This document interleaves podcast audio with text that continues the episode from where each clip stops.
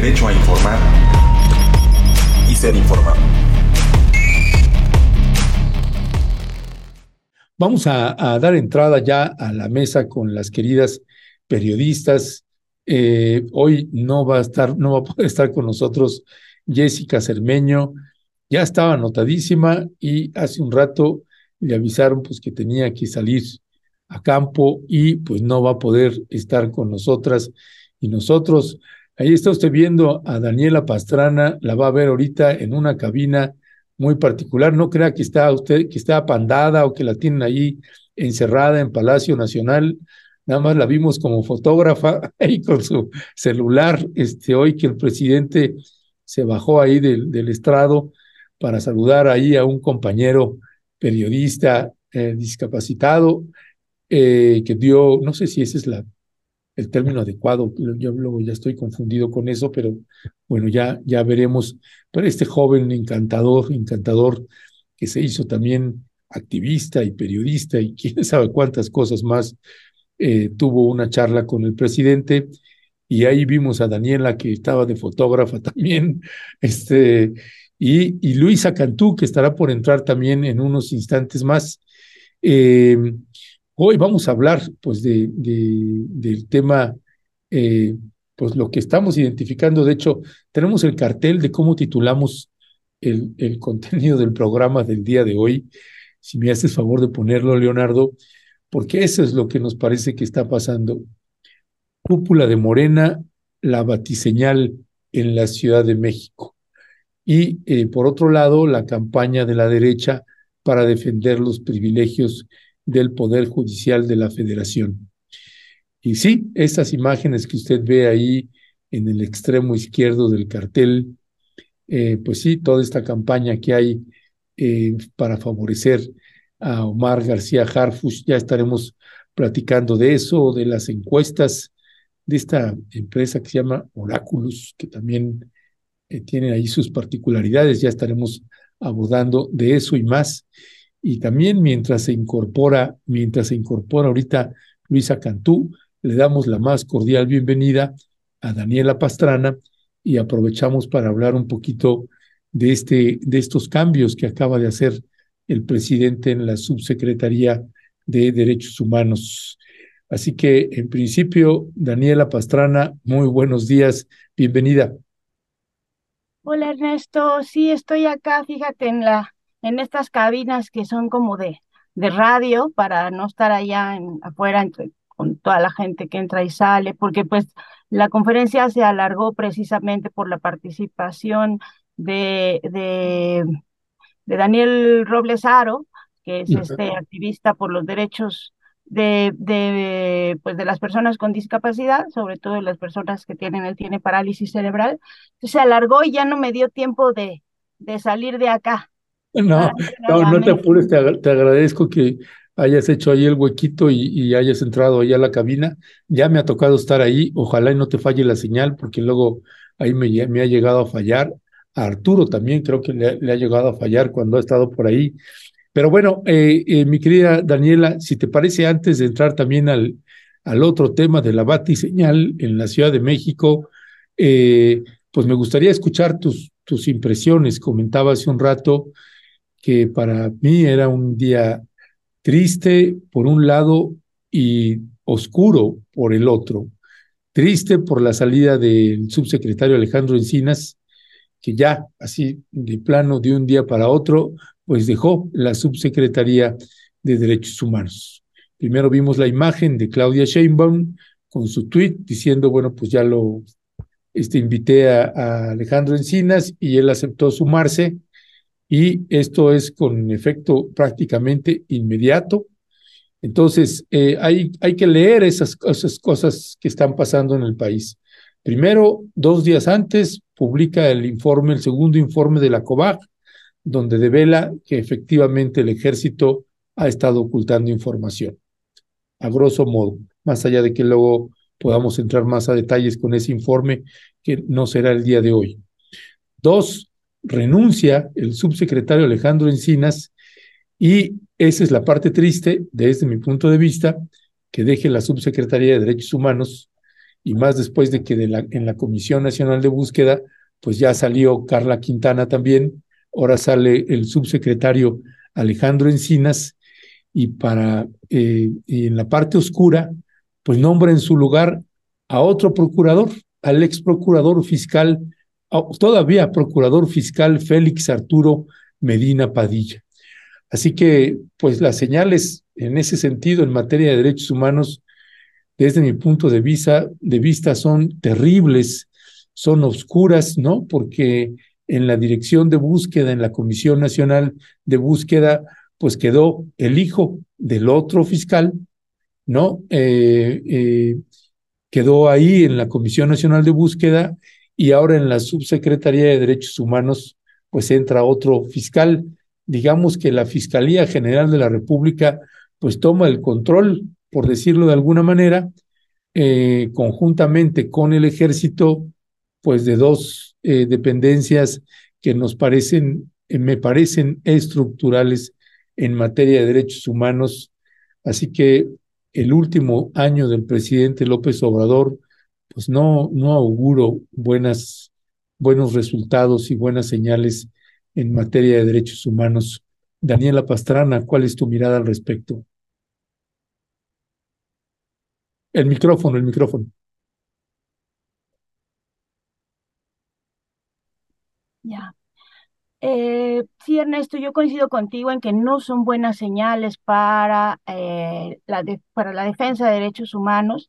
Entiendo por lo que dijo el presidente, yo no lo conozco y bueno, pues ahí estábamos adentro, no me dio tiempo de checar más, que eh, en realidad él, era el procurador fiscal que depende de la Secretaría de Hacienda. no lo ubico, no lo tengo ubicado.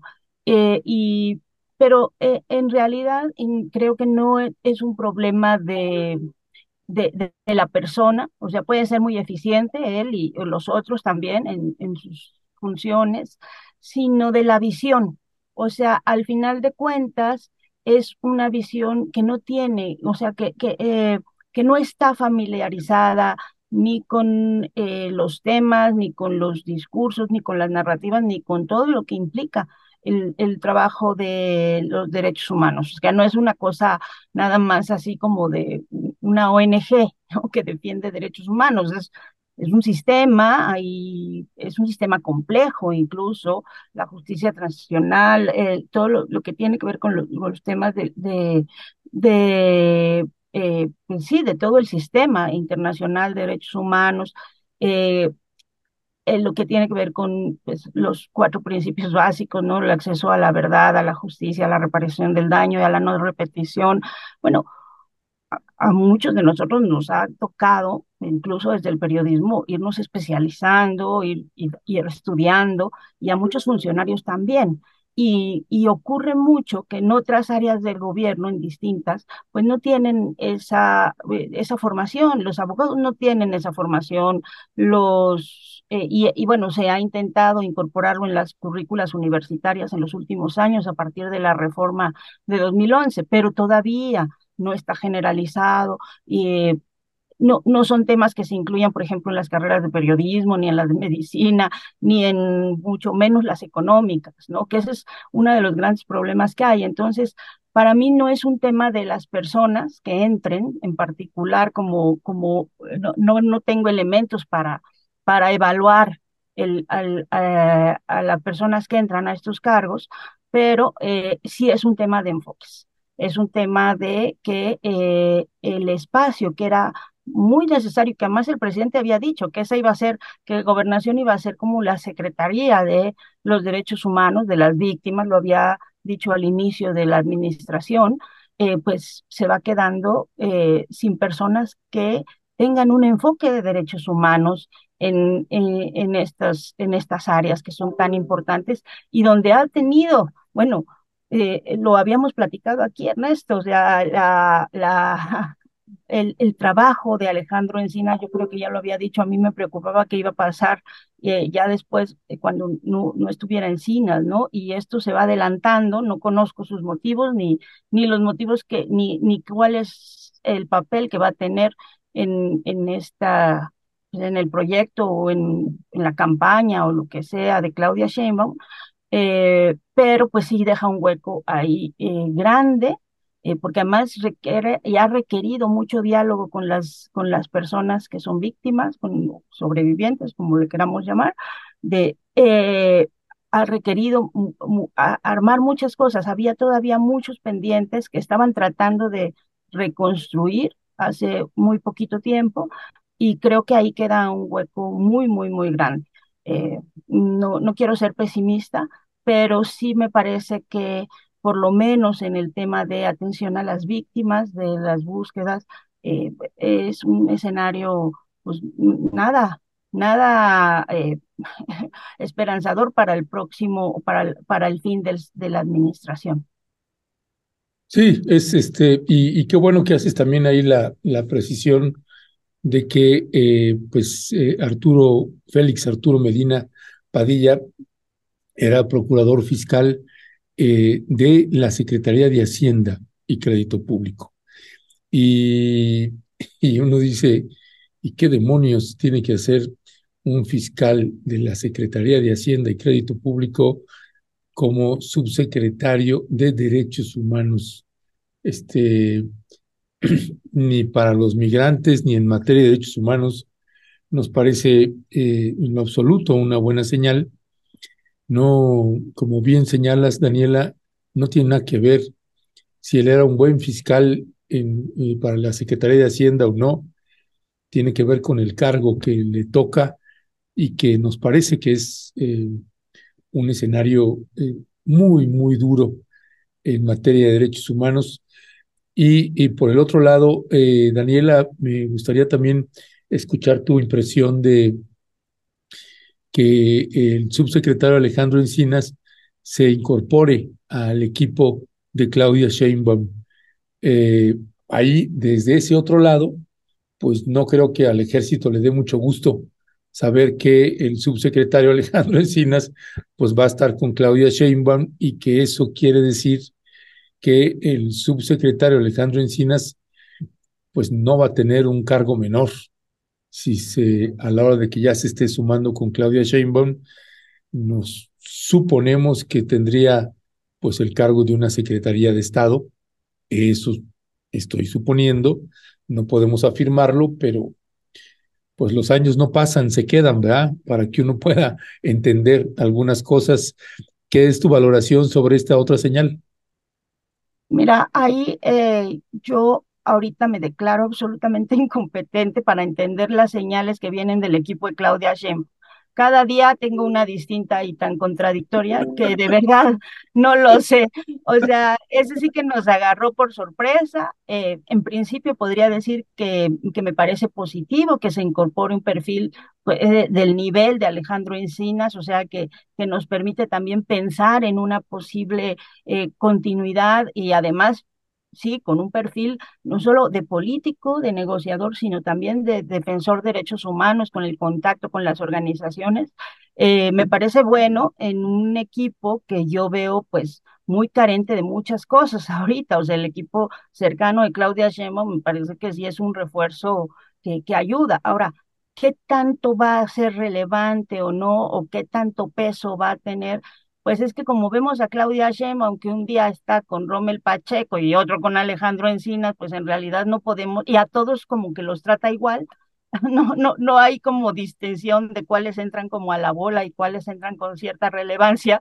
Entonces es muy difícil entender los mensajes que está, que está enviando, ¿no? O sea, a mí sí me parece que, que de pronto es, eh, eh, eh, entiendo, y lo he dicho varias veces, puedo entender el argumento de ella en el sentido de que dice, bueno, pues necesitamos sumar, ¿no? Y sumar a todos los que quieran, así como los conversos, los que eran de, de, eh, de oposición, pero que ahorita ya se emocionaron, quién sabe cómo fue que se emocionaron tanto con el proyecto eh, de, de, la cuarta transformación y que de un día para otro se súper emocionaron y están, bueno, puedo entender que diga, pues todos los que sumen algo pero eh, lo que yo no puedo entender son las expresiones de este mi amigo, este gran hombre, a, personajes que son absolutamente impresentables, que han eh, durante años han estado torpedeando eh, el, proyecto de la cuarta transformación y pues les da el mismo nivel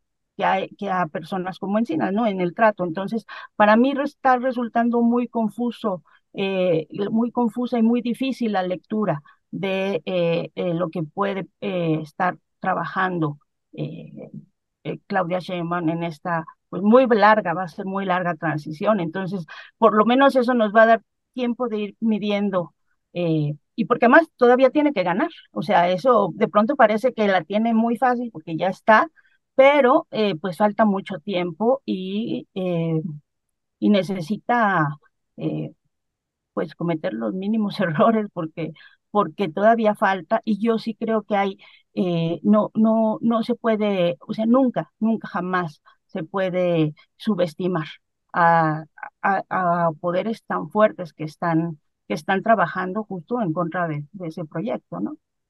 Pues sí, y además hay todavía, uno nunca sabe si de pronto puede emerger de sus cenizas ahí Marcelo Ebrard en Movimiento Ciudadano y entonces la campaña daría un vuelco, eh, creo, importante. En fin, ya veremos, ya veremos qué es lo que sucede eh, sobre ese respecto. Por lo Sobre todo con todas las contradicciones, Ernesto, porque realmente está siendo eh, muy, muy difícil para, o sea, muy difícil para muchos de nosotros este fin de, de, de administración de López Obrador con esta insistencia. Hoy volvió, ¿no? A, cuestionar a, eh, Mestrejo, o sea, no lo dijo por su nombre, no recuerdo ya si lo dijo porque estaba, eh, larga la exposición, pero era evidente que volvía a decir que eh, pues no querían, como que, como que quisieron bloquear que se detuviera a, a Murillo Cara.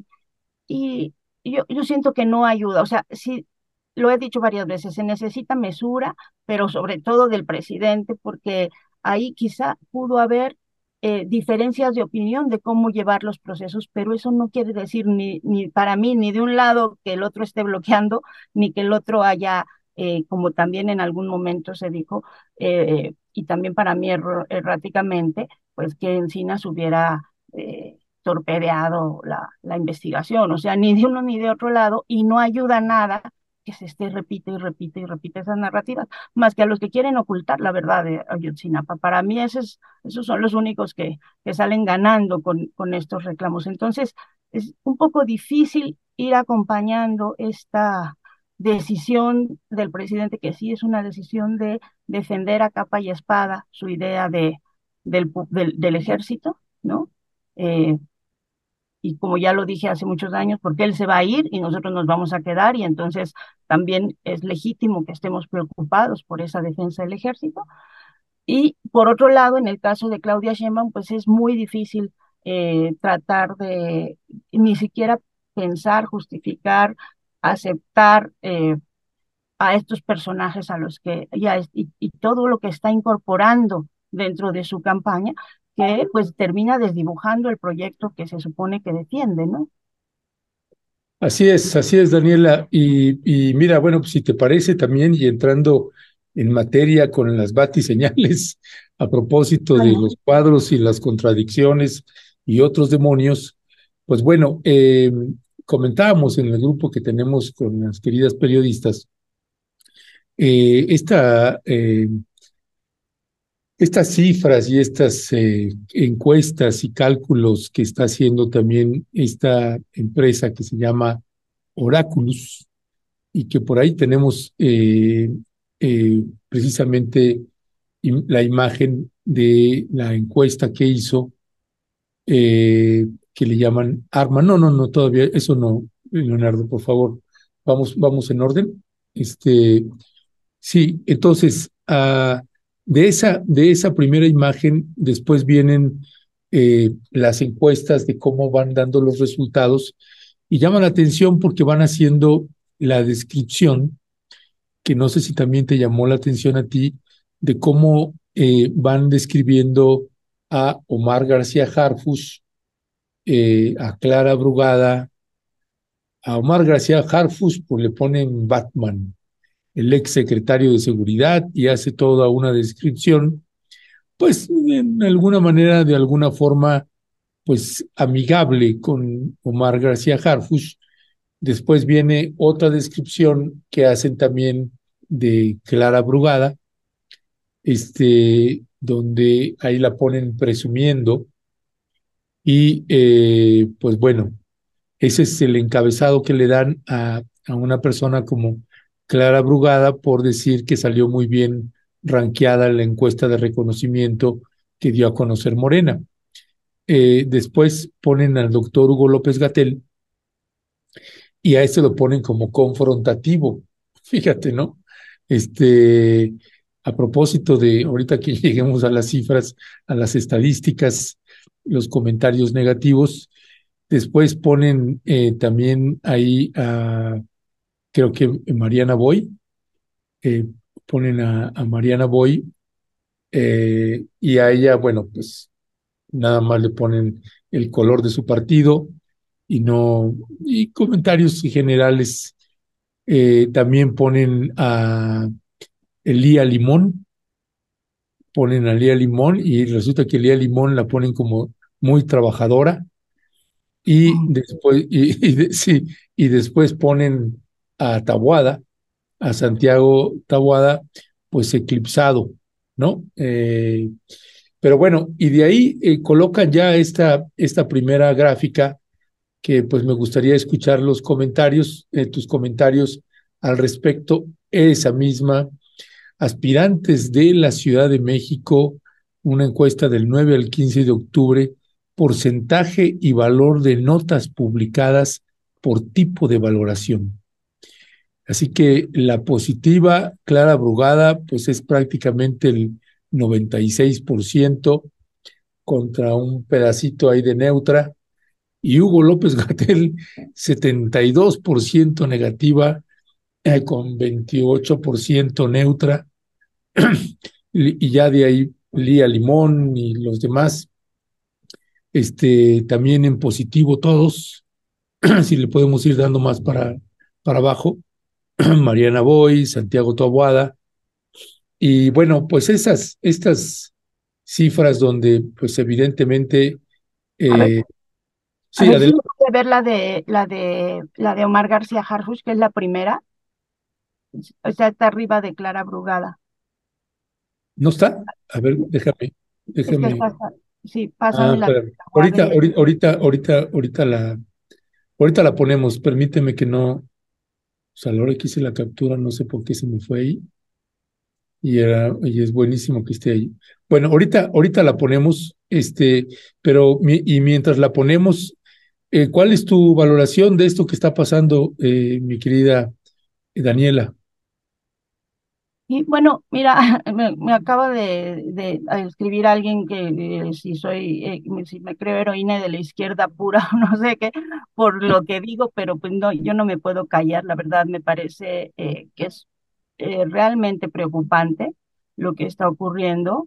Eh, estamos viendo una campaña eh, de muchos frentes, y ya lo he dicho, o sea, la campaña de Omar García Harfuch en todos los medios corporativos, todos los que han criticado durante cinco años todo lo que ocurre y todo lo que hace el presidente López Obrador, están apoyando.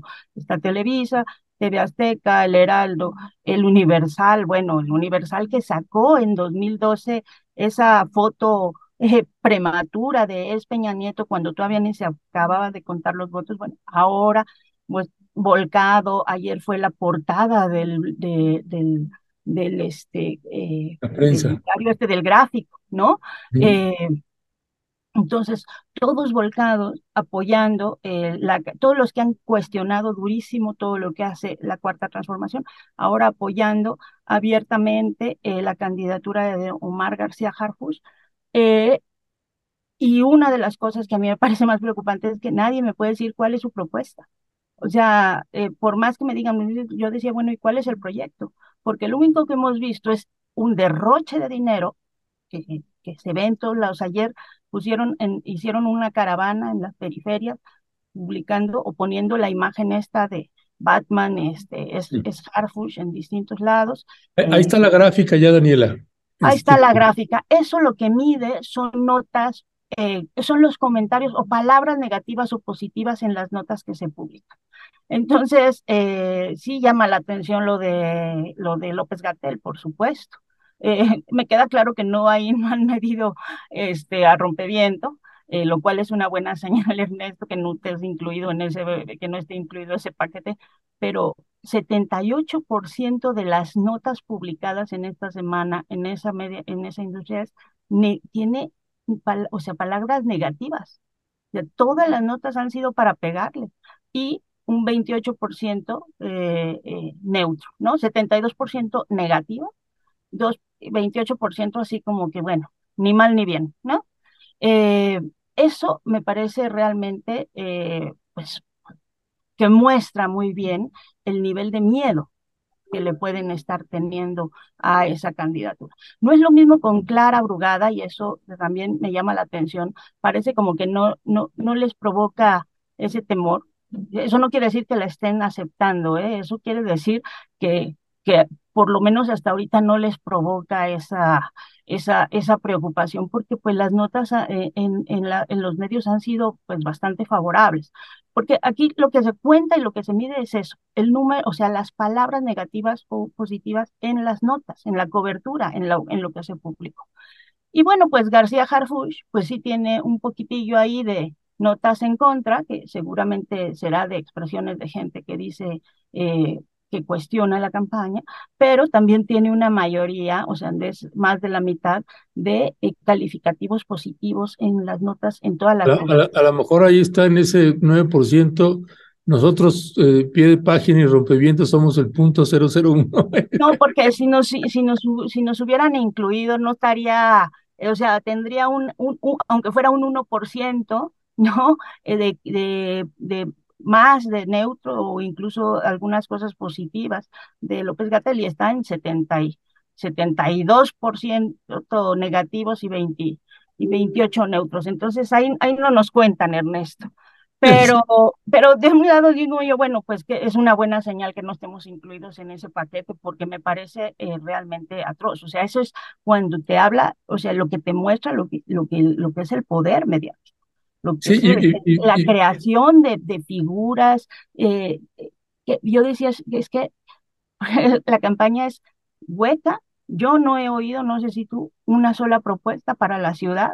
O sea, ah, sí, este, vamos a seguir lo que dice Claudia, pero una cosa concreta, eh, más allá de la seguridad, que es el área en la que tenía, es una campaña muy cara, muy cara, porque está en o sea, no hay forma. Ayer mi, mi madre me decía que lleva tres días que cada vez que abre su Facebook, porque es lo único que ve, tiene, la, le sale, lo primero que le sale es la publicidad y la, de, la, de la campaña García Harfus. Eh, y eh, pues muy dedicada a la seguridad, muy securitista, ¿no? Muy dedicada a eso, como si fuera el único problema que tenemos en la ciudad.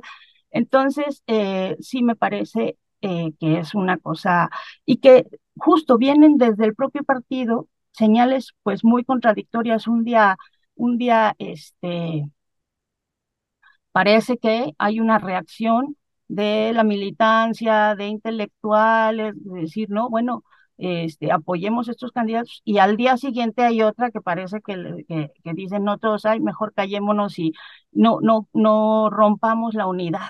O sea, como bien le dijo Edurne, eh, lo dijo Edurne el otro día en la tertulia, eh, yo sí creo que en todo caso eso no se lo deben atribuir ni a los militantes que están críticos, ni a los no militantes que estemos críticos, sino a los errores de lectura de la propia dirigencia, ¿no? Eh, y, empezando por la coordinadora nacional. Pues eso es que eso tienen que asumir que si hay un enojo y una molestia en muchos, en algunos grupos y sectores, no es por, o sea, no es porque no quiera o, hayas dejado de ser de izquierda o no quieras eh, que les vaya bien en, la, en, el proyecto, porque pues todos queremos que nos vaya bien en el país. Es porque, pues de pronto, pues, están, o sea, es un error, un error de lectura política de lo que pasó en 2021, o es, no sé, o sea, puede ser muchas otras cosas, pero para mí es ese error el, el origen que termina siendo una cosa que nos va a afectar a todos los que vivimos en esta ciudad. Y yo creo que pues que tienen que asumir eso, ¿no? No, no, no achacarnos a nosotros que estemos rompiendo la, la unidad y poniendo en riesgo de que gane la derecha si no aceptamos acríticamente, o sea, si, si, si no aceptamos eh, e, estas, eh, o sea, si no hacemos ver esto que está pasando. Porque el, el, problema de origen, como lo dijo Luisa eh, hace dos semanas, pues es que al llenar las categorías que tenía que llenarse para registrarse, el, partido no debió haber aceptado esa candidatura porque hay un hueco en el que tiene que explicar que ha aportado al proyecto político como proyecto político y pues, pues ahí está, ahí estás poniéndolo. Es lo, lo, más que vemos que ha este, aportado, ¿no? Ser Batman. Sí, es, es una barbaridad. Y por eso también hace un ratito eh, poníamos esta imagen de oráculos en medios, ¿no? Eh, porque eh, a la hora de decir, bueno, pues a, qué medios, cuáles son las referencias de oráculos de medios, pues para ellos a la hora de, de, presumir oráculos en medios, pues ponen CNN, W Radio, Televisa y otra vez W Radio. En fin, son las, son las referencias. Y están, están estas otras gráficas eh, que colocaba eh, pues esta empresa Oraculus, que te voy a pedir, no si ponemos la otra gráfica, eh, porque también es interesante pues ver esto de el saldo de opinión y el valor efectivo se obtiene de la diferencia entre los impactos positivos y negativos. Y mire usted nada más esto, estas, estos, estos datos que arroja Clara Brugada más 46, Omar García Harfush más 26 y el doctor Hugo López Gatel menos 26. Es increíble, verdaderamente, pues toda esta campaña que hay contra el doctor Hugo López Gatel, porque como le señaló hace un ratito eh, Daniela Pastrana, no estamos hablando de la simpatía de la población, estamos hablando del manejo que hay en los medios de comunicación eh, positivos y negativos contra los distintos pre-precandidatos. ¿Qué es tu valoración a la hora que ves esta gráfica, Daniela? Sí, este, eh, me distraje un poquito porque creo que aquí se me va a acabar la, la, la pila y tengo que, que moverme. ¿Puedes poner la gráfica otra vez, por favor? Gracias. Pero sí, la vi, o no, y la vi, la vi, la vi cuando, desde ayer, eh, esta de los negativos, me quedaba un poco de duda porque ahí ponen también unos como números en, en pesos, como lo que costaría, ¿no? Y claro, pues López Gatel estaría endeudadísimo porque, porque está absolutamente en contra. A mí lo que me indica, y, y, lo vuelvo a decir, es que yo creo que tienen mucho miedo.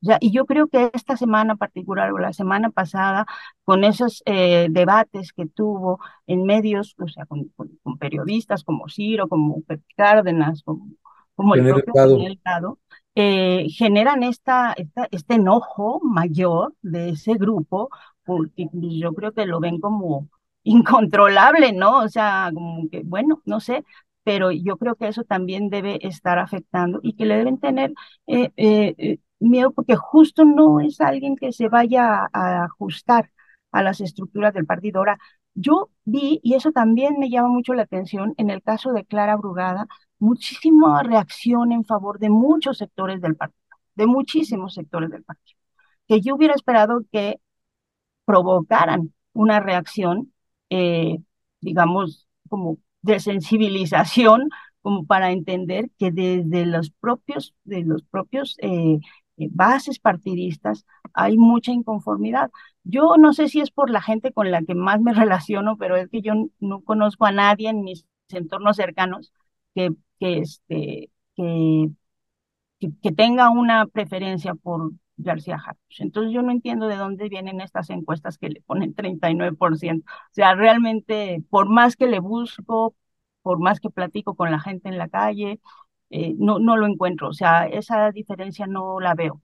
Y, y pienso que más bien tiene que ver con que está, eh, pues está operando toda una maquinaria eh, que que pues que, está que está soltando y que está teniendo mucho dinero para que para que al final ocurra que tengamos dos escenarios, ¿no? Eh, uno, que pues digan que gane la, que gane la encuesta, y tú pues el que la gane si, es, si, si sigue con esta enorme campaña de publicidad, porque no toda la gente está involucrada y no toda la gente está informada, ¿no? Eh, la mayor parte de la gente pues está en otras cosas y pues, de pronto ni se enteran bien de quiénes son los candidatos, ¿no? Porque pues para eso deberían funcionar los medios de comunicación masivos. Eh, y el otro escenario es que eh, tenga una diferencia tan grande que o, que, o que parezca que tenga esa diferencia tan grande, que también es algo que nos han dicho, que no se pueda considerar la paridad de género como un elemento para ponderar una, una candidatura de mujer en la Ciudad de México, ¿no? Y creo que esta semana va a ser clave. O sea, sí creo que va a ser una semana en la que se va a soltar con muchísima más fuerza esa, esa maquinaria eh, y va a depender de cómo reaccione y qué capacidad de movilización puedan tener eh, pues quienes, quienes no queremos para contrarrestar. Así es, así es. Y mire, en esta, en esta última gráfica que le vamos a poner, que es ahí la, la, imagen 3, gráfica Oráculos, eh, bueno, pues uno, uno ahí eh, va viendo, fíjate, eh, Daniela, como a, la hora de poner los negativos y positivos, bueno, llama la atención, tienes a Omar tienen la estadística Omar García Harfush, Lía Limón, Santiago Taboada y Clara Brugada tienen julio, agosto y septiembre, ¿no? Eh, y pues bueno, casi, en casi todos suben los positivos y eh, en, el, en el caso de Omar García Harfush, pues prácticamente es la misma en los negativos, se mantienen ahí abajo igual con, con Clara Brugada. Eh, si te fijas, la línea de ambos es en negativos, es eh, en rojo, pues primero en julio eh, estaba intenciando y ya después todo lo que restó de julio, agosto y septiembre, pues se ha mantenido abajo, al igual que con Omar García Harfush y con Hugo López Gatel, pues dice 26 de junio, 3 de julio y 10 de julio. Este, o sea, es, nada más miden julio y no sacan agosto, septiembre. Quién sabe cómo estuvo ahí el asunto. Lo que sí podemos ver es que se va incrementando, suponiendo que es un error que tuvieron en Oráculos y que es junio, agosto y septiembre, eh, pues eh, lo que está clarísimo como bien señalas, es que conforme se acerca la fecha, pues los negativos en los medios de comunicación van intenciando eh, estrictamente contra el doctor Hugo López Gatel.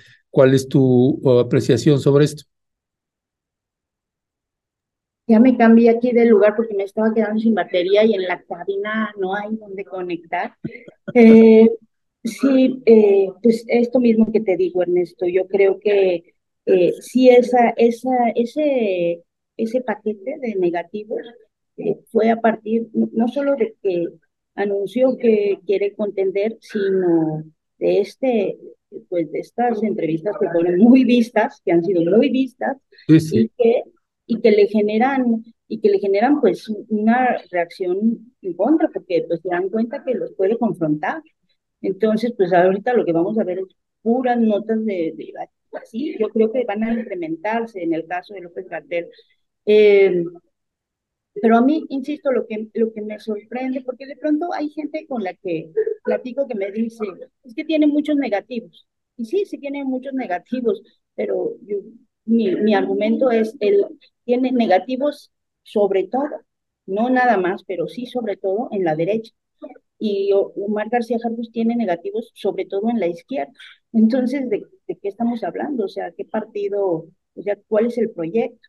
Porque también nos dicen, lo que se trata es cuidar el, de cuidar el proyecto, ¿no? De, de eh, eh, defender el proyecto. Entonces dices, bueno, ¿qué nos hace indicar, o qué nos indica que no va a ocurrir como ocurrió con Lili Telles, con Mancera o con cualquiera que se le pueda ocurrir, que eh, a la hora de estar en el, ejerciendo el poder, pues no, no va a, a, cambiar, porque no tenemos ni, cero idea de qué cosas piensa más allá de eh, los temas de seguridad, que son de los que he hablado. Eh, ese es el problema.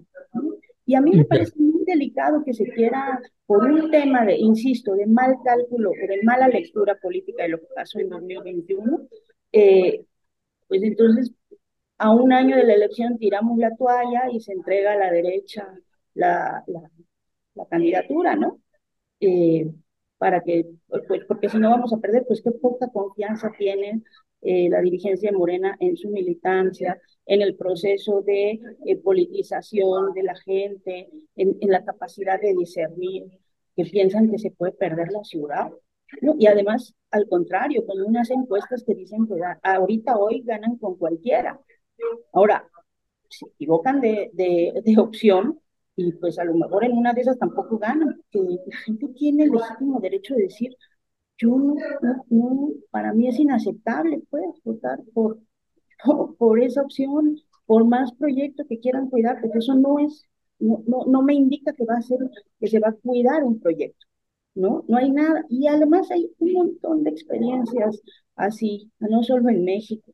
El, estábamos platicando el otro día con, con Gabriela Rivadeneira, que era la presidenta de la Asamblea Nacional de Ecuador, y eh, de la experiencia que tuvieron cuando después de, Correa entró Lenín Moreno, que era del equipo de, Correa, y pues al día siguiente lo traicionó, ¿no? Sí, sí. Al día siguiente, o sea, ni siquiera la semana siguiente. O en el caso de, pues de Dina Boluarte, que también trabajaba, estaba en el gobierno de, Pedro Castillo. Castillo, ¿no? Entonces, no nos pueden pedir mm, por supuesto, a la militancia no, pero a los no militantes menos, una, un cheque en blanco sin hacer pues, un mínimo señalamiento de los motivos por los cuales creemos que están equivocando y es un error que pues, vamos a pagar.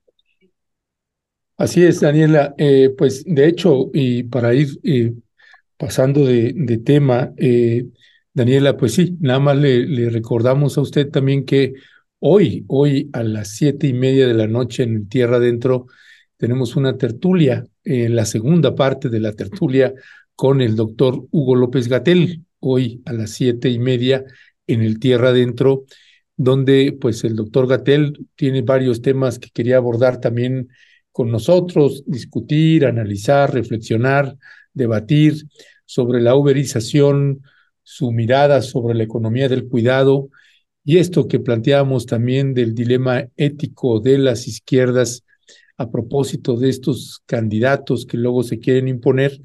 Y como bien señala Daniela, y se lo digo yo de otra manera, pues nosotros no somos eh, de Morena, y aunque lo fuéramos, este, pues el ejercicio y el derecho de decir y opinar y además romper con la simulación romper con la simulación de una encuesta y de que, pues así, casi todos sabemos eh, cómo van a salir estas encuestas.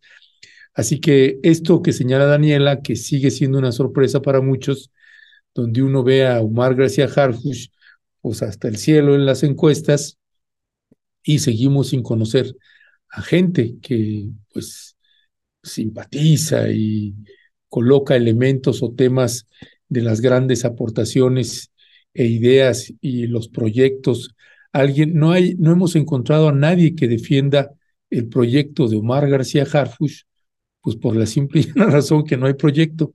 Entonces, ese, es otro problema. En fin, vamos a tener un, un análisis y una reflexión en también entendiendo el papel que tiene eh, en el papel que está actualmente el doctor Hugo López Gatel, pues hay cosas en las que él no puede opinar, por obvias razones y por asuntos de ética, pues no podrá opinar, pero nosotros sí, y cuestionar y debatir y, comentar, reflexionar, darle una oportunidad a la palabra y pues que no nos vamos a callar si hay algo que vemos que no va, pues vamos a decirlo y hay que fundamentarlo y en términos siempre respetuosos. Y ese, de eso trata estas tertulias o tertulianas que luego tenemos acá en el Tierra Adentro. Eh, Daniela Pastrana, más allá de que quieras comentar algo más, me gustaría también si pudiéramos pasar brevemente a esto que, a este, a esta polémica que hay con el presupuesto del Poder Judicial de la Federación y que ya inició también estas campañas. Por ahí tenemos un videíto de México Evalúa a propósito de esta campaña de satanización por quitarle los fideicomisos al Poder Judicial de la Federación. Así que si no tienes un comentario más que añadir al respecto, pues pasaríamos a ver este video, ¿está bien? Ok, vamos a ver este video del Poder Judicial de la, en defensa del Poder Judicial de la Federación. Recortar el presupuesto del Poder Judicial no solo perjudicará a miles de trabajadores judiciales, también dañará, por ejemplo, a Rosita, que espera impaciente que salga la sentencia de amparo de su divorcio, o a Vero, que necesita cuanto antes que salga la resolución que la protege de su agresor. Recortar el presupuesto del Poder Judicial es recortar los derechos de las y los ciudadanos, recortar a miles de funcionarios, recortar juzgados y tribunales. Significa recortar la justicia, y sin justicia no hay democracia. Daniela Pastrana, ¿qué, decía al respecto? Pues me recordó la ya muy eh, célebre y olvidada campaña de Yo defiendo al INE, ¿no? Ya, ya, nadie defiende al INE, ahora vamos a defender al Poder Judicial, porque eh, lo que quieren es recortar la justicia. No nada más que qué frase es. Nos quieren recortar la justicia. Y uno se pregunta, en un país con 98% de impunidad, ¿qué justicia nos quieren recortar? ¿El 2% que sí funciona? es eh, absolutamente inverosímil lo que quieren, eh, lo que quieren vender. Es como la nueva campaña, la es el nuevo INE, ahora a ver qué color le ponen, ya no va a ser rosa, ahora quién sabe qué color va a ser, eh, frente a una situación que es necesaria. O sea, yo no, yo creo que es sano, Ernesto, que, y es sano para una sociedad que haya una discusión amplia y vigorosa de los temas que nos afectan tanto de las candidaturas y, y de los partidos políticos. Los partidos políticos tienen que, porque hay gente que de pronto te dice, pues entonces hagan su propio partido. Y dices, no, pues como, ¿por qué? O sea, ustedes, para eso son partido político y tienen recursos públicos, partidos políticos, que tienen que tener plataformas ciudadanas y defenderlas y de poder defenderlas de, la opinión ciudadana, ¿no? O sea, es que, eh, porque si no parece que nada más los que están en los partidos pueden opinar de eso. Es lo mismo en el caso del Poder Judicial. O sea, claro que tiene que haber una amplia discusión de qué tipo de poder judicial necesitamos y queremos para eh, bajar ese horrorosísimo y vergonzoso sin, este eh, indicador del 98% de impunidad. Es que eso es eh, algo que se tiene que cambiar ya. Entonces, hacia dónde o qué o cómo, si es lo mejor que se les, eh, que se vote electoralmente a los ciudadanos. Hay que ver experiencias de otros países. No, son, no hay muchos que tengan eh, elección popular de los, de los jueces, pero hay unos que sí las tienen, entonces hay que ver cómo son esas experiencias, hay que ver qué cosas se necesitan modificar. Pero lo primero que sí es innegable es los gastos onerosos de de un o sea, del, del, grupo popular del, de la Suprema Corte, o sea, de la Corte. Eso es lo primero, porque eso no, es inaceptable, pues, o sea, es una cosa, más allá de las discusiones de qué tipo de poder judicial necesitamos para evitar esta enorme impunidad que hay, que eso sí creo que requiere una discusión más amplia y revisar con lupa las propuestas de, Morena, de los otros partidos, del propio Poder Judicial, que debe tener alguna propuesta de cómo reformarse.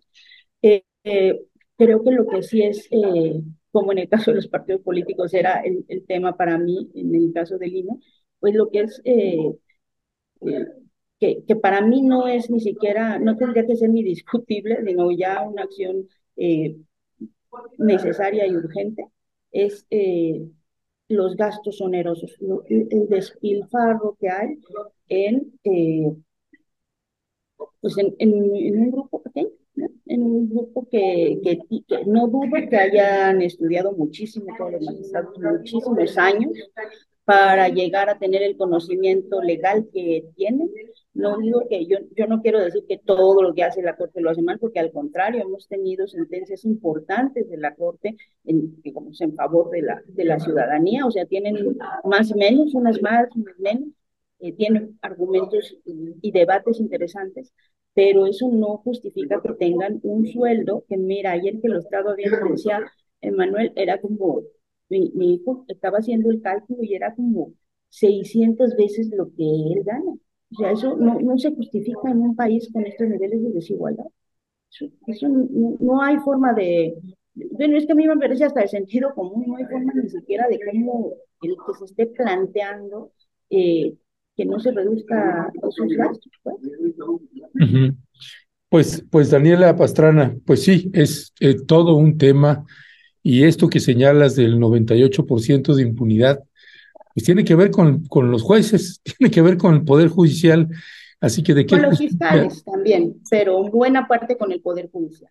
Sí, y así que de, qué justicia nos están hablando, eh, como si ellos no tuvieran nada que ver, ¿no? Este, todo es al Poder Ejecutivo y ellos, pues, no, ellos sí hacen justicia pues vaya, vaya tema y está el paro de los trabajadores y las trabajadoras del Poder Judicial, a ver cuánto dura. También tenemos otro comunicado que ya nos llegó que nos dice, pues nosotros no estamos en paro y no estamos de acuerdo con el paro, porque son varios sindicatos que están dentro del Poder Judicial de la Federación. Estaremos intentando entrevistar a algunos de ellas y de ellos el día de hoy para pues ver si podemos tener también esos ángulos y miradas de ellas y de ellos y qué información es la que tienen eh, ellos que dicen pues nos van a afectar y de qué forma nos van a afectar y poder contrastar eso para precisamente pues clarificar y precisar estos recortes en dónde están afectando y en dónde no están afectando. Daniela Pastrana, muchísimas gracias. Y bueno, pues espero. Me dejaron solita, Ernesto. Sí, sí, Oye, Daniela, muchísimas gracias. Nada más me gustaría, antes de cerrar, como tu impresión, hoy, ¿cómo, cómo sentiste la mañanera con los temas que se que abordó ahí el presidente?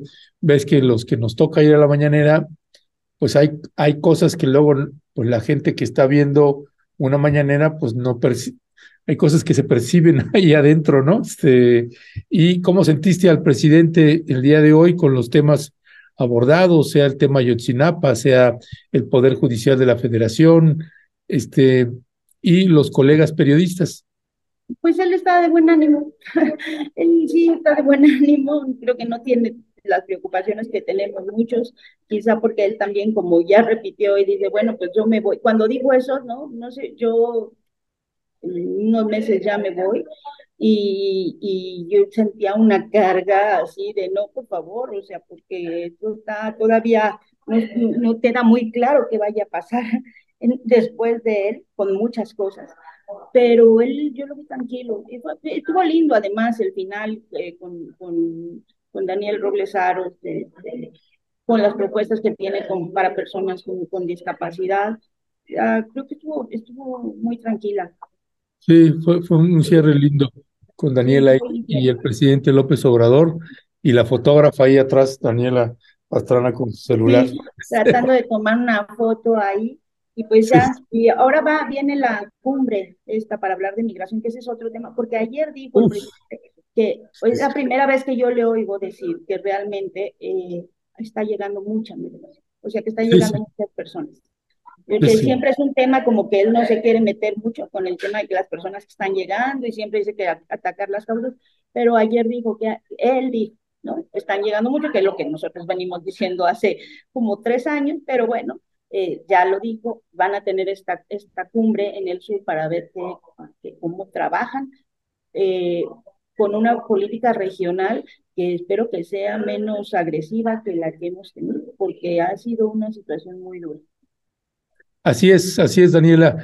Pues sí, y esta cumbre que va, se va a tener, pues el presidente ya avisó que hay una propuesta que tiene para los países de la cumbre, que ya entregó la propuesta a cada país y que en este encuentro, pues más bien son como las respuestas que me imagino que ya estarán también de regreso algunas respuestas y estarán tratando de consensar un documento final porque es un encuentro de muy pocas horas que van a tener y pues tendrán que sacar un resultado final.